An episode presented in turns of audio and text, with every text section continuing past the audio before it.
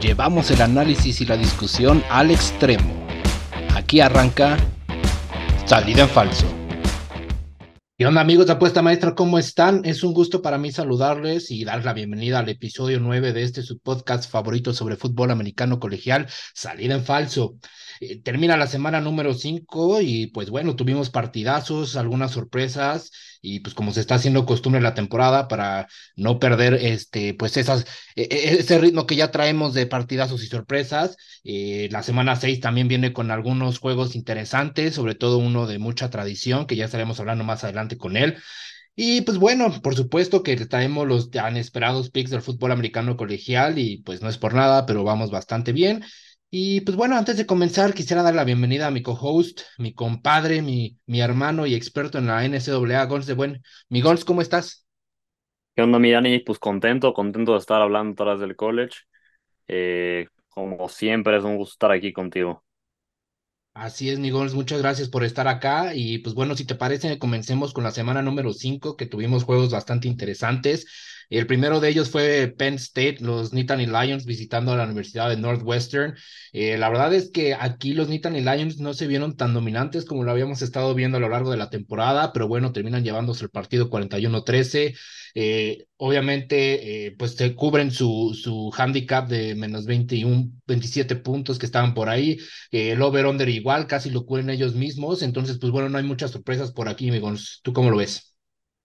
Sí, un muy buen partido de Penn State. Se les dificultó un poquito la primera mitad, pero salen haciendo ajustes a la ofensiva en la segunda mitad y encuentran esos espacios, con lo cual logran llevarse el partido pues con, con bastante facilidad, ¿no? Entonces, un buen partido de, de los Newton Lions que, que al final derrotan a Northwestern con, con claridad y, y pues mostrando dominio sobre todo en la segunda mitad. Así es, Migón. Sí, pues bueno, el siguiente partido del que hay que platicar, que también estuvo bastante eh, bueno, muy interesante. A lo mejor tú no lo disfrutaste tanto, traías el Jesús en la boca, Migón. Cuéntanos de qué estamos hablando. Sí, pues se enfrentó el número 8 USC ante Colorado, los Búfalos de Colorado del coach Prime. Y bueno, fue un partido que al final se lleva USC, se lo llevan 48-41, pero bueno, partían como favoritos por 21 puntos, eh, cosa que no, no cubrieron. Igual. Eh, el over de puntos sí se dio, ¿no? Precisamente también por las deficiencias de la defensiva de, de USC es que se da el over de puntos de 72 puntos y es una tendencia que hemos visto con USC que en la mayoría de sus juegos están dando el, el over, ya sea por, por la producción ofensiva que ellos mismos tienen o también por la, la, mezcla de la producción ofensiva de USC con las deficiencias defensivas que pues al final hacen que el, que el rival pueda también meter varios puntos y en este caso, nuevamente, eh, a ver, si bien Colorado es un equipo talentoso, es un equipo que ha estado haciendo bien las cosas, lo vimos la semana antepasada contra Oregón, en la cual pues se enfrentaron contra, contra una pared y no se vieron tan claros como, como se habían visto en los primeros partidos. Contra USC esperamos que USC pudiera ser dominante, que pudiera ganarles eh, con, con cierta claridad. Sin embargo, no fue así. Y de nuevo el problema de USC fue la defensiva, sobre todo la de, los corners, ¿no? Los corners fueron la mayor debilidad de este equipo. Eh, unos corners que incluso a Osmar Miller, el receptor de, de Colorado, el True Freshman, le permiten siete recepciones, 196 yardas y un touchdown. Todo esto solo en una, en, en una sola mitad. En la segunda mitad permite eso los corners de, de USC a un receptor.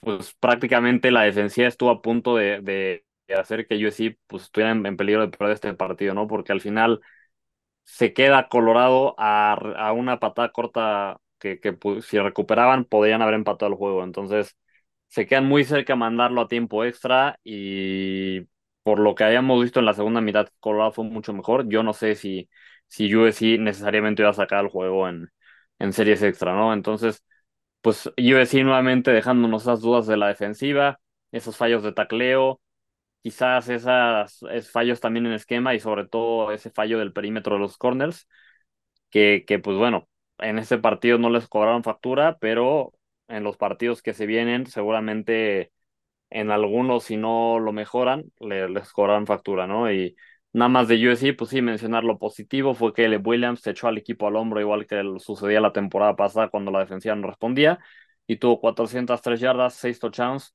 sí una intercepción, pero bueno, se echa el equipo al hombro y con eso también se vuelve a poner como favorito en, en los momios para ganar el Heisman. Así es, Gons, eh, nada más por eh, complementar aquí. Eh, no se, se cubre el, el over-under de 74 puntos. Eh, platicábamos que se nos hacía a lo mejor un poquito complicado que se diera, pero bueno, la defensiva de USC nos eh, dio la oportunidad de que así fuese. Y pues bueno, la verdad es que eh, Colorado se lleva también su handicap positivo de menos de más 22.5 con una segunda, una excelente segunda mitad. Y, y pues bueno, lamentablemente. Eh, llamándolo así, eh, para ti los troyanos y su defensiva, pues ahí aflojaron un poco. Será interesante ver cómo ajustan esos problemas que evidenciaron el coach Prime, porque se vienen partidos fuertes eh, próximamente, incluyendo el de Notre Dame, que si no me equivoco es dentro de dos semanas. Entonces, pues bueno, eh, estará interesante ver esos ajustes. Migons, vámonos con el otro, por supuesto, mis Longhorns de Texas, sembrado número 3 en el ranking, eh, reciben al 24 Kansas Jayhawks, eh, los Jayhawks de la Universidad de Kansas, terminan ganando los Longhorns 40-14. Eh, no se nos da el over-under aquí, pero pues bueno, el, el handicap de favoritismo de los Longhorns se da con facilidad. Y pues bueno, aquí lo que me gustó mucho, Migons, es eh, esa consistencia que está demostrando eh, la ofensiva de, de los Longhorns, ¿no? Eh, platicábamos la semana pasada y, las semanas anteriores en, en esa temporada que eh, tenían que empezar a ser dominantes a lo largo de todo el partido, no ajustarse al, a la calidad de juego que tenía su contrincante, si es que aspiraban a, pues grandes cosas en esa temporada, ¿no? A, a, esos playoffs y por supuesto al campeonato nacional. Creo que este partido lo demostró. A lo largo de todos eh, los cuatro cuartos fueron eh, eh, anotaciones o puntos eh, constantes y similares, salvo el segundo cuarto que solamente eh, pudieron anotar un gol de campo, pero de ahí en fuera todo fue arriba de los 10 puntos para poder así terminar con los 40-14. Eh, Quinn Ewers, si bien a lo mejor se fue con una intercepción, tiene buenos números, 25 de 35 pases completados, 325 yardas, y aquí lo que me interesa detenerme y platicar un poquito más es el juego terrestre, porque ah, hablábamos mucho de, de Villan Robinson, esta primera ronda de Atlanta en el pasado draft de la NFL, que viene justamente de este equipo, y muchos pensábamos que a lo mejor no, iba, no íbamos a tener esa explosividad terrestre como lo tenían con Villan Robinson, sin embargo, Jonathan Brooks, el corredor... Eh, de estos Longhorns, la verdad es que está tomando muy bien el papel de corredor número uno. En este partido en específico se fue con 217 yardas, dos touchdowns y un acarreo de 67 largas como su más largo en 20 eh, intentos. Entonces, creo que estamos viendo un equipo de Texas que está solidificando su presencia en el top 4, que está fortaleciendo los argumentos para quedarse en, en esos eh, rankings eh, para el en los playoffs y pues bueno, la verdad es que me, me gusta mucho lo que estoy viendo. La siguiente semana es, este, ya hablaremos de ello, un partido de suma importancia, de mucha tradición y que va a definir realmente eh, qué es lo que tienen los Longhorns para poder eh, mantenerse en, en, ese top 4, ¿no? Pero bueno, hablaremos un poquito más adelante de ellos. No sé si tú viste este partido, ¿qué es lo que piensas? Sí, lo vi y bueno, a ver, eh, además de Jonathan Brooks, yo sobre todo destacaría el trabajo de las líneas digo en particular en este momento la línea ofensiva de los Longhorns, pero en general una gran diferencia que tienen los Longhorns este año con los del año pasado es que es un equipo muy fuerte en, en la línea de scrimmage, ¿no? No es que, el año pasado no tuviera una línea talentosa, pero sin duda alguna, tanto su línea ofensiva como línea defensiva han sido mucho mejor este año, y eso es lo que en general hace que un equipo sea más consistente y dominante, las, las líneas de scrimmage. Eh, algo que me parece, a mí, en mi opinión, pasa en el, en, en, en el fútbol americano es, es más difícil ser consistente cuando tu fortaleza está en los llamados skill position, es decir, receptores, corners, corredores, que cuando tu mayor fortaleza está en las líneas de scrimmage. En general siento que el juego en las líneas es más consistente que eh, en los skill position. Entonces creo que es una gran virtud que tiene Texas, que también por supuesto ayuda a Brooks a, a tener estos números. Y pues nada, igual, sí, justamente Texas está ya encontrando esa consistencia que le pedíamos, ya van dos semanas que cubre el, el, el spread. Así es, Migons, pues vamos a ver cómo eh, va este desarrollo de los Longhorns que están prometiendo mucho, esperemos cumplan. Y pues, ¿qué te parece si nos platicas del juego entre los Wolverines y los Cornhuskers? Sí, por fin el, el eh, bueno, a ver, por fin Michigan está despertando. Eh, se ya en el partido 45-7 ante los ante Nebraska. Y bueno, ya tenía varias semanas Michigan, prácticamente toda la temporada que no había estado cubriendo, que en los marcadores se estado quedando en el, en el under. En este partido tanto cubren como se da el over de, puntos y, pues lo logra Michigan solito el, el, el over de puntos, ¿no? Entonces, por fin parece que está despertando esta ofensiva de los Wolverines. De, ya se ve el trabajo de Jim Harbaugh. La semana pasada fue su primer partido en las líneas laterales. Creo que ayudó que esta semana fue ya la segunda que está en las líneas laterales y con lo cual también eh, Michigan, pues bueno, al final se vio mucho mejor. Y pues destacar de nuevo el juego terrestre de los Wolverines, que sabemos que es su fortaleza y que al final es lo, el punto focal de esta ofensiva. ¿no? Es una ofensiva muy metódica, te van a avanzar, te van a desgastar con el juego terrestre y bueno, con eso después cuando ya te tengan cansado, te dan el, el golpe final. Así es, Gons, eh, por fin eh, cubrieron el, también el over-under y ellos solitos, que es lo importante, ¿no? Ya lo mencionábamos, que ese over-under de 40 puntos eh, se nos hacía bastante bajo, sobre todo por cómo se vieron con la primera semana de Jim Harbaugh en el sideline. Ellos solos lo cumplen y pues bueno, la verdad es que se tardaron en despertar. Esperemos que continúe de esta manera porque pues bueno, la verdad son un equipo que puede ser bastante interesante de, de ver y también muy divertido, ¿no? Y pues bueno, Blake Corum también tuvo un muy buen juego, 74 yardas, eh, un touchdown en 16 acarreos con una carrera de 15 yardas. Eh, y pues bueno, creo que es un, nombre que hay que seguir, al igual que McCarthy, ¿no? Para futuros este, drafts. El siguiente partido. Eh, sí, si me permites destacar, bueno, justamente además del juego terrestre, ¿no? Que fue 249 yardas totales. Tuvieron ocho jugadores que registraron yardas positivas en juego por tierra los Wolverines. Es un dato interesantísimo y también denota mucho de el poder que tiene estos Wolverines en el juego terrestre, amigos. Y pues como lo decíamos, ¿no? El talento está ahí, solamente les hacía falta despertar y parece que ya lo están haciendo. Veamos cómo termina la temporada, este, acercándonos ya a, la mitad. Y pues bueno, esperemos que ese, ese despertar continúe y, no se nos vuelvan a caer. Eh, Gons, vámonos con los Bulldogs, eh, visitando a Tigers de la Universidad de eh, Auburn, eh, una universidad de Georgia que otra vez ha tenido problemas para iniciar el, partido, se van con cero puntos en el primer cuarto, eh, Carson Beck también ahí se lleva una intercepción, 23 de 33 intentos, 318 yardas sin touchdown, pero bueno, en general decimos que este partido va a ser este, algo cerrado. Auburn cubre su handicap de más 14 eh, y también se cubre el over-under, ¿no? Eh, a mí me preocupa un poco lo que estoy viendo con estos Bulldogs de Georgia. Los veo un poco. Uh, sin, sin poder despertar, sin poder carburar como nos tenían acostumbrados. Y pues bueno, la verdad es que ya es momento de que lo hagan y si no, pues bueno, eh, no, no, no se deben de confiar de ese calendario tan sencillo que tienen para poder demostrar el talento y, ese eh, dominio que pueden llegar a tener en la liga. Y pues bueno, la verdad es que hasta el momento no les ha pegado, pero pues bueno, si siguen así, seguramente eh, más adelante con si Michigan sigue con ese dominio que nos demostró esta semana, si los Longhorns le ganan a Oklahoma de manera dominante, creo que podrían empezar a caer ahí algunos puestos. ¿Tú cómo lo ves? Sí, sería merecido, sería merecido que cayeran, es lo que hemos dicho. Georgia no se ve tan dominante este año como se veía en años anteriores. Defensivamente se les ve más endebles, más débiles y, la ofensiva no acaba de carburar. Eh, en esta ocasión, pues no cubren, no cubren el, el spread contra Auburn ya van cuatro de cinco semanas en las cuales no cubren. Y, bueno, pues si siguen así, como decimos, aunque tiene un calendario muy sencillo, no descartaría en algún momento por ahí una sorpresa, o tampoco descartaría que pudieran llegar al campeonato del SEC, pero que ese, ese, partido lo perdieran. Eh, yo nada más destacaría como positivo de los Bulldogs el papel de Brock Bowers, el ala cerrada, prácticamente el mejor ala cerrada en todo el college football, el mejor ala cerrada de college football en muchos años. Y tuvo ocho recepciones, 157 yardas y un touchdown. Así es, eh, un, hombre que hay que seguir para el, draft de este año, porque la posición de los alas cerradas cada día se está haciendo más importante en el profesional y pues bueno, contar con el talento que tiene eh, Brock Powers, pues bueno, puede beneficiar a muchos equipos eh, en el profesional. Gons, ¿cuál es el siguiente partido? Así es, eh, pues vamos con el siguiente, este no hay mucho que decir, se enfrentó Oregon contra Stanford. Oregon, pues que, que cubre el spread, no era difícil contra un equipo de Stanford, por ahí en este partido mandábamos un pick ese mismo día, eh, si estuvieron atentos, se pudieran haber llevado un, un, dinerito.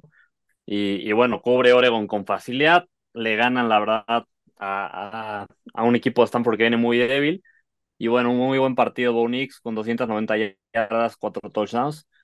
Y, y, bueno, también de Franklin, el receptor, con 112, 117 yardas y dos recepciones de touchdown. Entonces, unos Oregon Dogs que vienen con muy buen ritmo y al menos me parece son el equipo más balanceado en el pacto. No, no sé si necesariamente diría que son el mejor equipo, pero son el equipo más balanceado. Así es, Gons. Eh, la verdad es que los Patos de Oregon están retomando esa costumbre que teníamos con ellos de tener partidos eh, divertidos de ver, con dominancia de, estos Patos. Y pues bueno, la verdad es que no hay mucho más que agregar acá, salvo que el próximo, la próxima semana se viene un partido eh, bastante interesante. No, perdón, no es esta semana, es dentro de la próxima. Creo que esta semana tienen bye. Pero bueno, en, fin, el próximo partido de los Oregon Dogs es contra un equipo eh, pesado, eh, el equipo de los Huskies de la Universidad de Washington. Entonces, pues bueno, ya veamos qué es, eh, cómo plantean este, este encuentro. Y hablando de los Huskies, Migons, vamos a hablar de ellos en su visita a Arizona, al desierto de los Wildcats. y la verdad es que este partido para mí se complicó un poquito de más los Huskies. yo lo pensaba un poco más fácil para ellos, por llamarlo de alguna manera. Digo, sabemos que Arizona tiene eh, la, capacidad de ser un dolor de cabeza, pero creo que al final los Huskies pudieron haber ganado con mayor facilidad este encuentro. Nos tenían acostumbrados a marcadores más abultados. Y pues bueno, solamente destacar que a pesar de que Michael Penix Jr. Eh, pues no tuvo pases de anotación, tampoco tuvo intercepciones, pero se va con 30 completos de 40 eh, intentos y 363 yardas, lo cual pues es un, números pues bastante decentes, ¿no? A pesar de que el marcador a lo mejor no, no refleja eh, un buen desempeño de Michael Penix Jr., y pues bueno, la verdad es que Arizona ahí planteó un, un muy buen juego, se les complicó bastante. Eh, y pues bueno, la verdad es que estos Huskies, a pesar de este pequeño de tropezón, por llamarlo de alguna manera, están haciendo muy bien las cosas y, yo confío de que eh, vamos a verlo mucho más arriba de lo que ya están ahorita en, el ranking. Sí, a ver, yo este juego eh, rescataría, resumiría dos cosas. Número uno, el planteamiento de Arizona fue bastante inteligente. Buscaron hacer series ofensivas más largas, mantener a la, a la ofensiva tan explosiva de, de Washington en las líneas laterales, con lo cual les permite hacer que el partido sea más cerrado.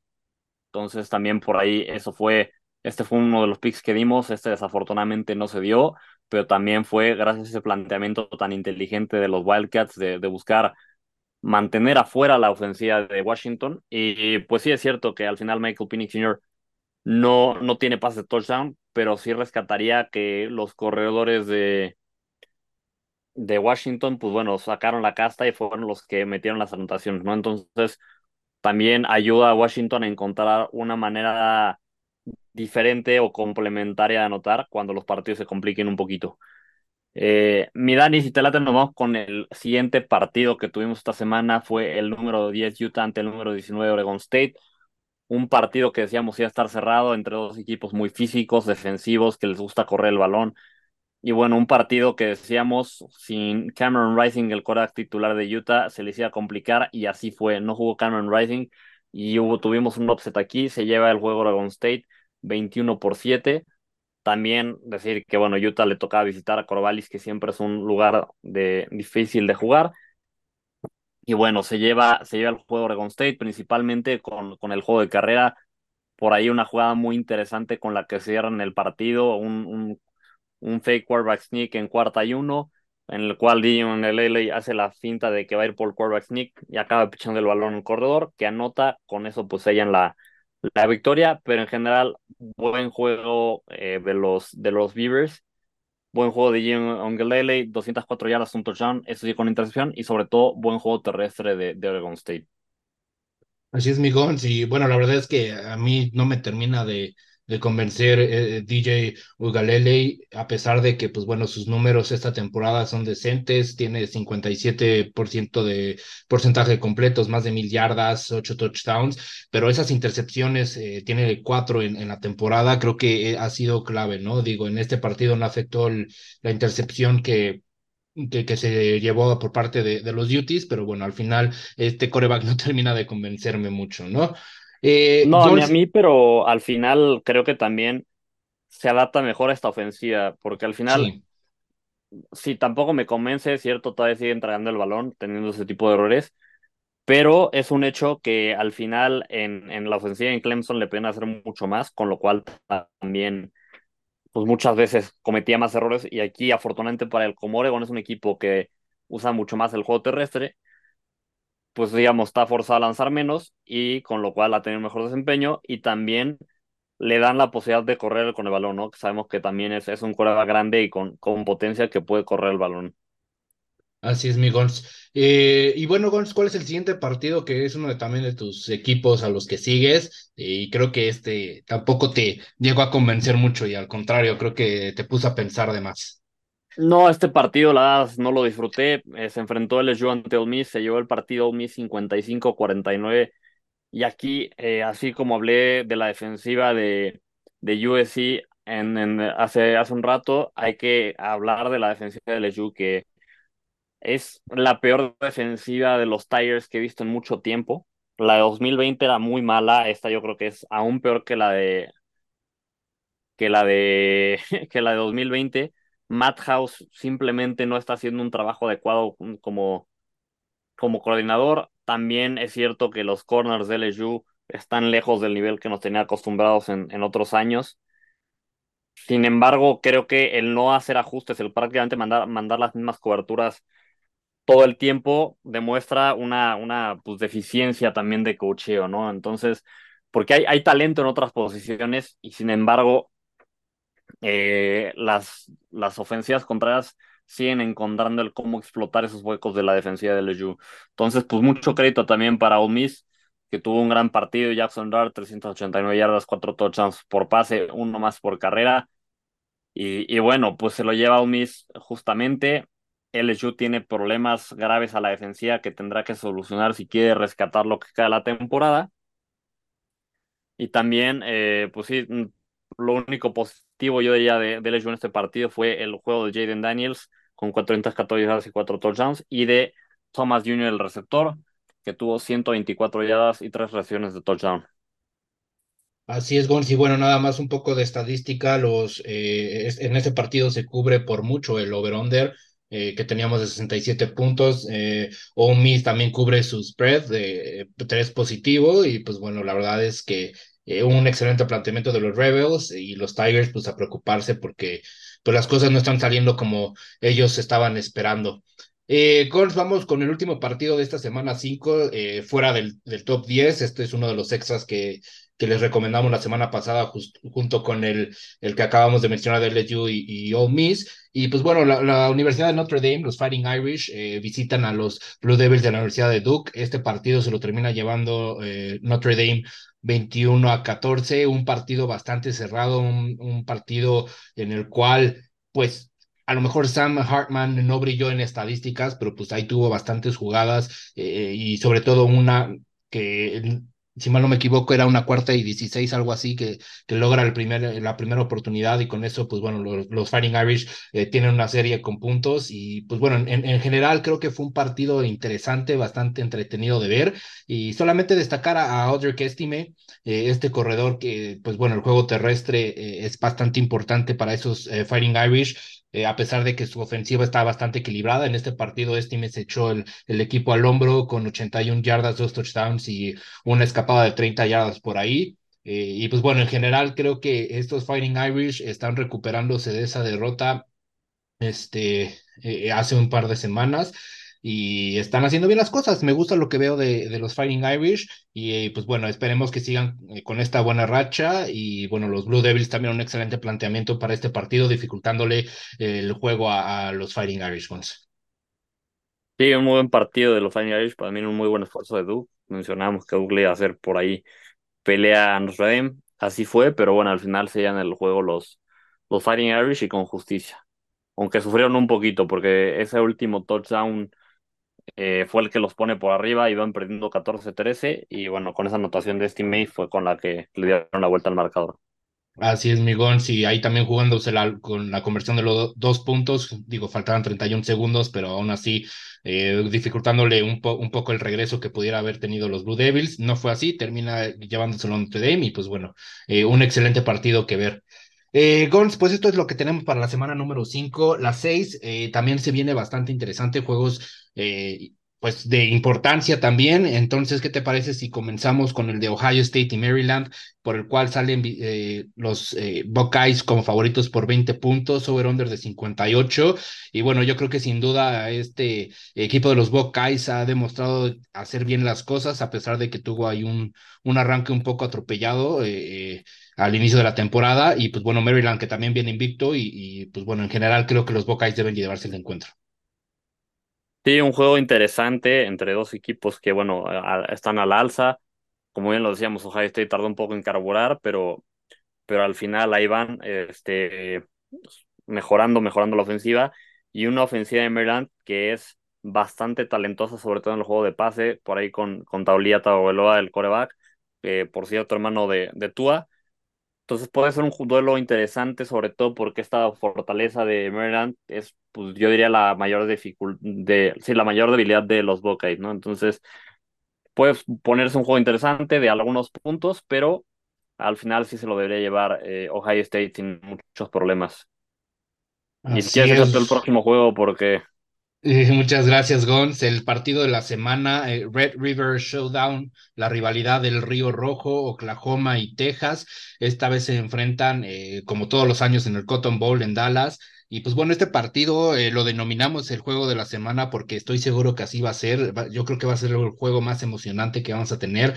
Eh, dos ofensivas que son dominantes, Oklahoma que es muy explosiva, que es de muchos puntos, un equipo de Texas eh, que se adapta muy bien al estilo de juego de, su contrincante. Y pues bueno, la verdad es que este partido sale cerrado en la línea, Texas con, como favorito por seis puntos, over-under de 60 y medio. y pues bueno, la verdad es que Aquí yo creo que se lo tiene que llevar eh, los Longhorns. No creo que vaya a ser tan sencillo por una anotación como lo menciona la, las casas de apuesta.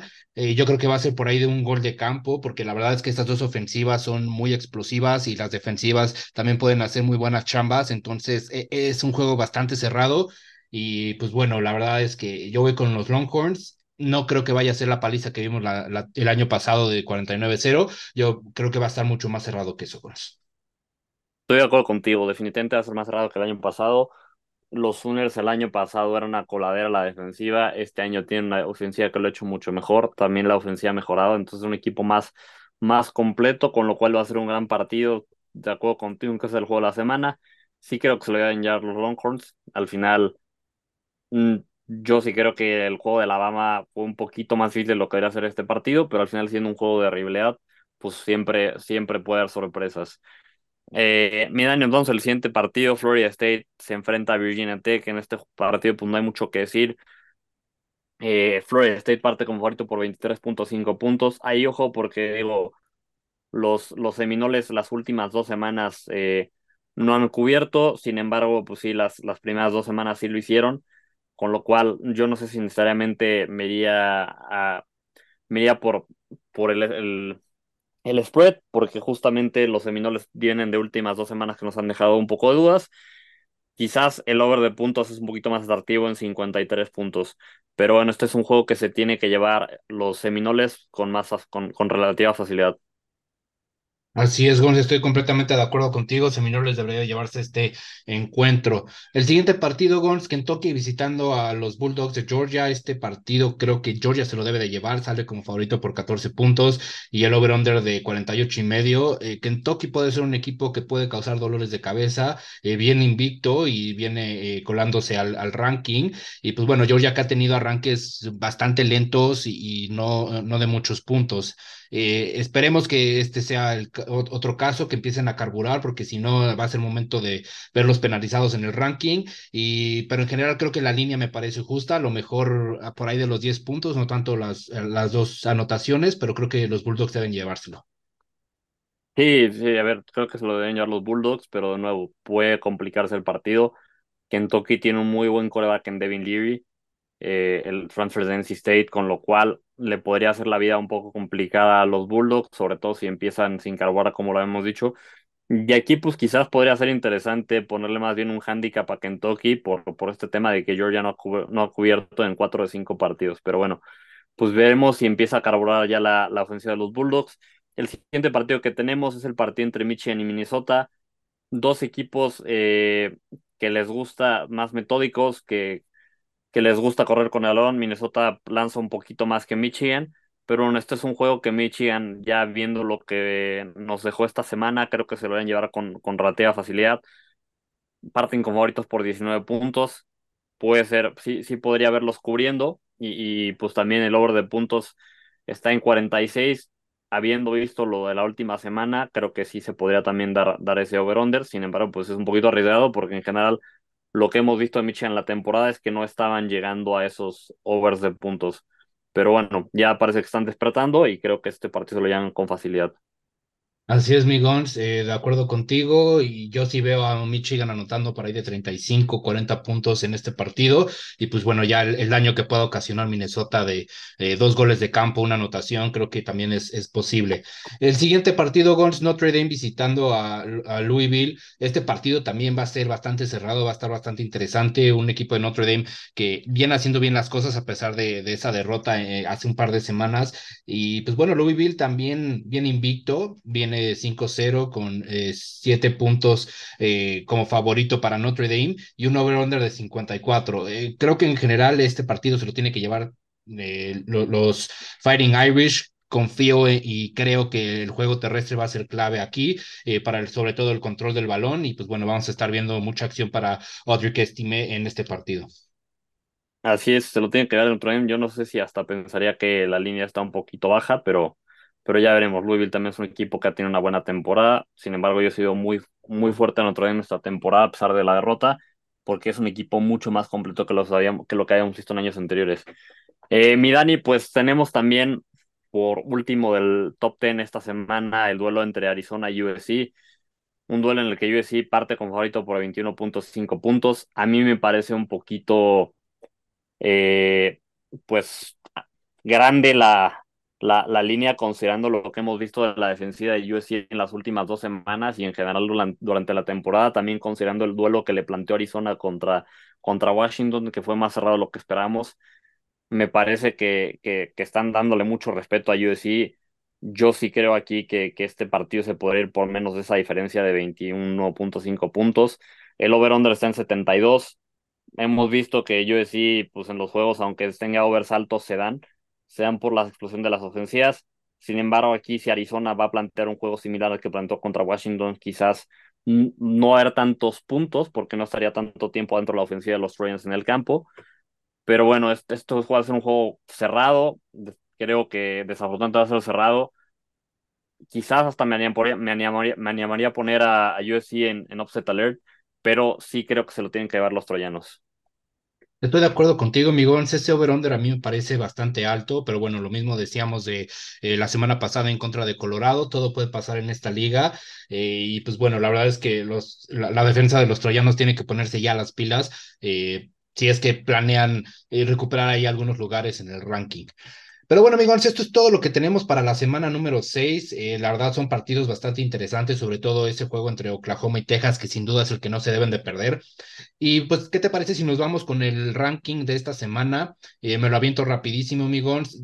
En el número uno tenemos a Georgia, dos a Michigan, tres a Texas, cuatro Ohio State, cinco Florida State, seis Penn State, siete Washington. Hasta este momento es lo mismo que veíamos la semana pasada sin ningún movimiento. Oregon sube a un lugar para el 8, USC cambia el lugar con Oregon y cae un lugar para colocarse en el número 9. Eh, Notre Dame sube un lugar para el 10, Alabama sube un lugar para el 11, Oklahoma sube dos lugares para colocarse en la posición número 12, Washington State sube tres lugares para colocarse en el 13, North Carolina 14 subiendo un lugar, Oregon State eh, subiendo cuatro lugares, eh, colocándose ahora en el número 15. Eh, Miss 16 subiendo cuatro lugares, la Universidad de Miami, los Huracanes en el lugar 17 subieron una posición, Utah cayendo ocho posiciones después de esa derrota contra Oregon State, eh, Duke cae otros dos posiciones para colocarse en el 19, Kentucky se cuela en el número 20, no estaba rankeado la semana pasada, Missouri sube dos lugares para colocarse en el 21, Tennessee cae un lugar para el 22, LSU cae 10 lugares tras esa derrota eh, para colocarse en el 23, Fresno State sube un lugar en el 24 y Louisville eh, entra esta semana en el número 25. En general, creo, que son rankings justos, una llamada de atención fuerte para LSU después de esas semanas complicadas. también USC ahí cayendo un lugarcito y, pues bueno, en general creo que está bastante bien. Sí, a ver, me parecen justos los rankings. De nuevo, eh, USC nos ha visto bien. Me parece justo que caiga esa posición. LSU, incluso yo no me habría sorprendido si los hubieran sacado, o parecido injusto si los hubieran sacado del top 25. Sin embargo, pues bueno, porque Omis es un equipo que está rankeado, les dan ese respeto y no lo sacan, pero no me parece nada injusto que caigan 10 puestos, ¿no? Entonces creo que en general son, son rankings que me parecen eh, justos los de esta semana. Perfecto, Migón. Sí, pues bueno, vamos a cerrar como todas las semanas con los picks de, de esta semana del colegial. ¿Cuál es el tuyo, Migón? Pues miren, justamente hablando del partido entre USC y Arizona, sí creo que el partido se lo debería llevar USC, por lo tanto no, no, va, no va a poner un, pick este, que sea money line a favor de, de, de los Wildcats, pero lo que sí hemos hacer, por lo mismo de que USC ha estado permitiendo muchos puntos y eh, contra el spread están 2-3 y los Wildcats están 4-1 contra el spread, pues bueno, vamos a meterle un handicap de más 26.5 puntos en favor de los Wildcats, que pagan menos 160. Si se quieren ver un poquito más agresivos, se podrían ir por como está la línea en, en, en 22, que paga menos 120 pero eh, aquí pues estamos comprando un poquito de puntos y un colchón por si la defensiva de USC ajustara, pero creo que este pick se debería dar bastante, con relativa facilidad, ¿no? Obviamente siempre hay sorpresas, pero no me parece nada descabellado y creo que es un pick bastante atractivo. Perfecto, Migons, creo que es un excelente pick. Y por mi parte, yo me voy a aventar un teasercito de los dos equipos a los que yo sigo. Eh, por un lado, eh, la Universidad de Louisville y Notre Dame. Eh, este partido se lo tiene que llevar Notre Dame. La verdad es que el momio de, del Money Line no es nada atractivo, pero vamos a agarrarlo con el teasercito para comprarle siete puntos. vámonos con el handicap que tenía de menos seis, punto, menos seis puntos. Y el de los Longhorns contra Oklahoma, vamos a agarrar el under de 60 puntos y medio la línea y vamos a igual comprarle 7 puntitos para armar este teaser que viene estando así. Eh, Notre Dame Fighting Irish más 1 y menos de 67.5 para el juego de Texas y Longhorns. El tío Playdude nos está pagando menos 130 por este pick. Eh, son dos partidos bastante interesantes que hay que ver, mi Gons. Eh, y pues bueno, antes de irnos, con rápidamente quiero mandar unos saludos que a todos los, los, que nos están escuchando, sobre todo a Tony, arroba Pepe-Tony, eh, mi tocayo Daniel Esparza, arroba Daniel Esparza 12, y por supuesto a Calubato, que también siempre está muy activo en, en, en nuestras dinámicas y en las redes sociales compartiendo nuestro contenido. Entonces, un saludo a todos ellos, gracias por todo su apoyo y por escucharnos. Y pues, Gons, vámonos que ya es tarde, hay cosas que hacer. Eh, ¿Cómo te pueden encontrar en redes sociales? También pueden encontrar como GonsDB21 ahí en, en X o Twitter, como le quieran llamar. Eh, cualquier cosa NSLA, NFL, pues bueno, ahí estamos, un poquito más de NSLA y de repente hasta de reclutamiento de, de high school para college. Perfecto, amigos. A mí me encuentran como arroba el coach Parra, NFL, NSAA Fantasy, apuestas. Y pues chicos, muchas gracias y nos vemos. Hasta la próxima.